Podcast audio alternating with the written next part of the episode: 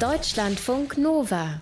Grünstreifen. Am Ende war es jeweils ein sogenannter War Dog, ein Kriegshund. Zum Beispiel vor einigen Wochen, als amerikanische Spezialkräfte den IS-Chef Abu Bakr al-Baghdadi jagten, war es eben letztlich ein Hund, der ihn so in die Enge trieb, dass al-Baghdadi keinen Ausweg mehr sah und sich mit einem Sprengstoffgürtel selbst tötete. Und auch als ein Kommando der amerikanischen Spezialeinheit Navy SEALs Osama bin Laden stellte, und letztendlich tötete, war ein sogenannter War Dog maßgeblich beteiligt. Aus diesen War Dogs werden deshalb in den USA wegen ihrer Leistung auch gleich mal Hero Dogs, Heldenhunde, so werden sie genannt. Und über diese Hero Dogs sprechen wir jetzt mit unserem Mann für alles Tierische, mit Mario Ludwig. Grüß dich, Mario. Hallo, Markus. Welche Hunde werden denn aber eigentlich eingesetzt für diese Spezialkräfte, ja, wo die Hunde dann eben mit auch in den Kriegseinsatz müssen?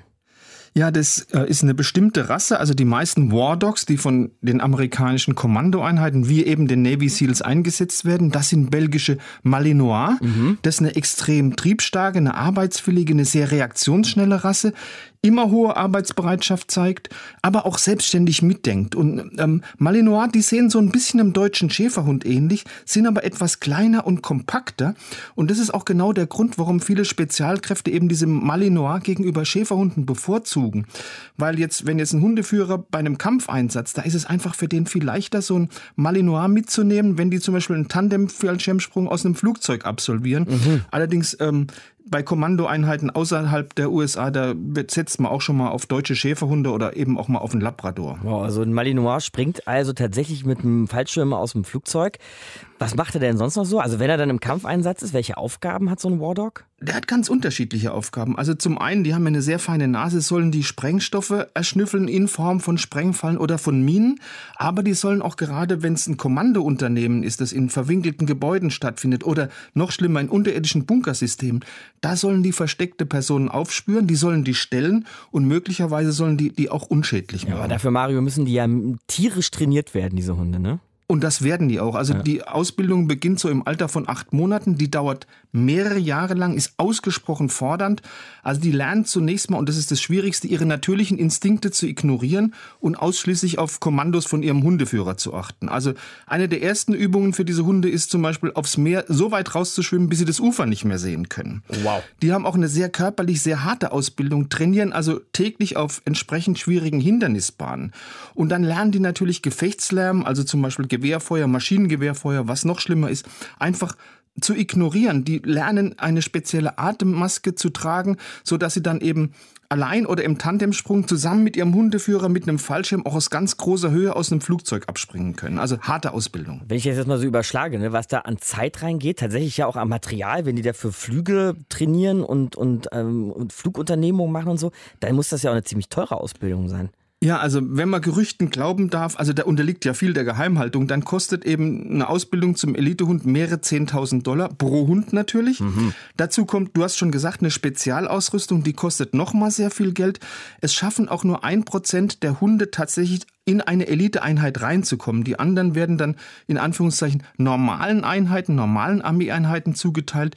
Äh, Im Moment sagt man, etwa 3000 Hunde dienen in der amerikanischen Armee. Was ist das für eine Spezialausrüstung, die du jetzt auch gerade nochmal angesprochen hast? Also diese War Dogs, die tragen zunächst mal äh, schusssichere Westen aus Kevlar. Die sind super auf sie zugeschneidert, sind sehr leicht, sind aber auch ultra äh, stark und schutzsicher.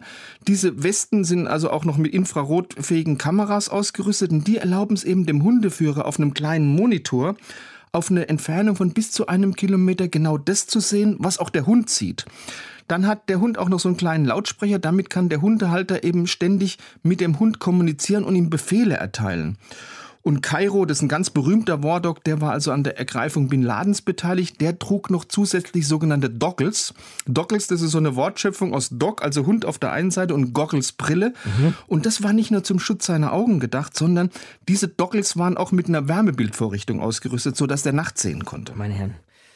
Am Ende, Mario, kann man sich aber vielleicht auch noch eine moralische Frage stellen. Ne? Also ich meine, so ein Hund kann sich nicht aussuchen, am Militärdienst teilzunehmen. Findest du das vielleicht unmoralisch?